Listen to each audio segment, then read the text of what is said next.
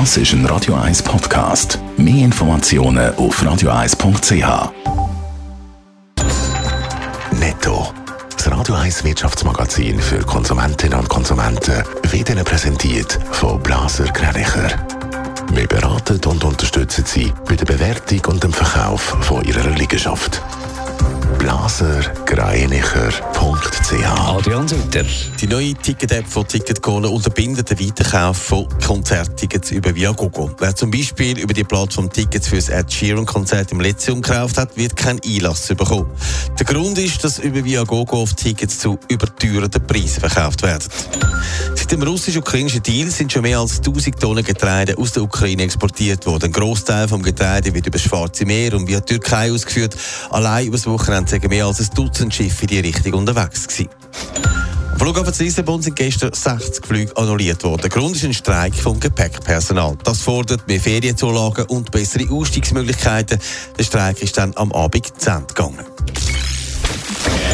Es ist eine Marke, die sich etabliert hat. Heute macht man ja keine Serienabend mehr daheim vor dem Fernsehen. Hey, es ist ein Netflix-Abend. Und der Streaming-Dienst feiert heute Geburtstag. Adrian Sutter allerdings hat das vor 25 Jahren noch bisschen anders angefangen. Ja, heute sind es ja Serien wie House of Cards oder wer auch gerne Dokus hat und so weiter, der schaut das auf Netflix. Bei den einen hat man das Gefühl, sie machen eigentlich gar nichts mehr anders.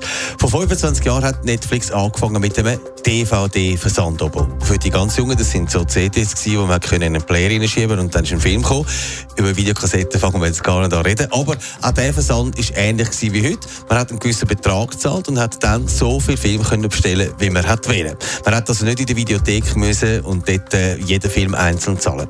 Der Gründer, der David Hastings, der hat die Idee gehabt, Übrigens ganz einfach, weil er ist nämlich verstiegen war, weil er hat 40 Dollar zahlen für eine DVD, die er vergessen hat, zurückzugeben. Aber das Leben von Netflix war auch schon einfacher als heute. Es kriselt. Warum das? Ja, die Aktie ist tatsächlich ein am Schwächeln. Das hat damit zu tun, dass äh, Netflix erstmal einen Nutzerrückgang vermelden Das hat auch damit zu tun, dass Konkurrenz aus dem Tiefschlaf erwacht ist und zünftig mitspielt. Mit Apple und Disney sind dann natürlich harte Kämpfer im Start und die wachsen im Moment, nehmen damit Netflix auch Nutzerinnen und Nutzer weg.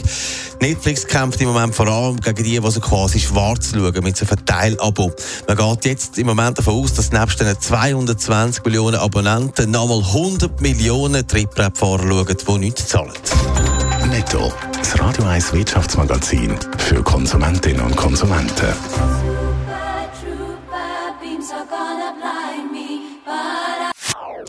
Das ist ein Radio 1 Podcast. Mehr Informationen auf radio1.ch.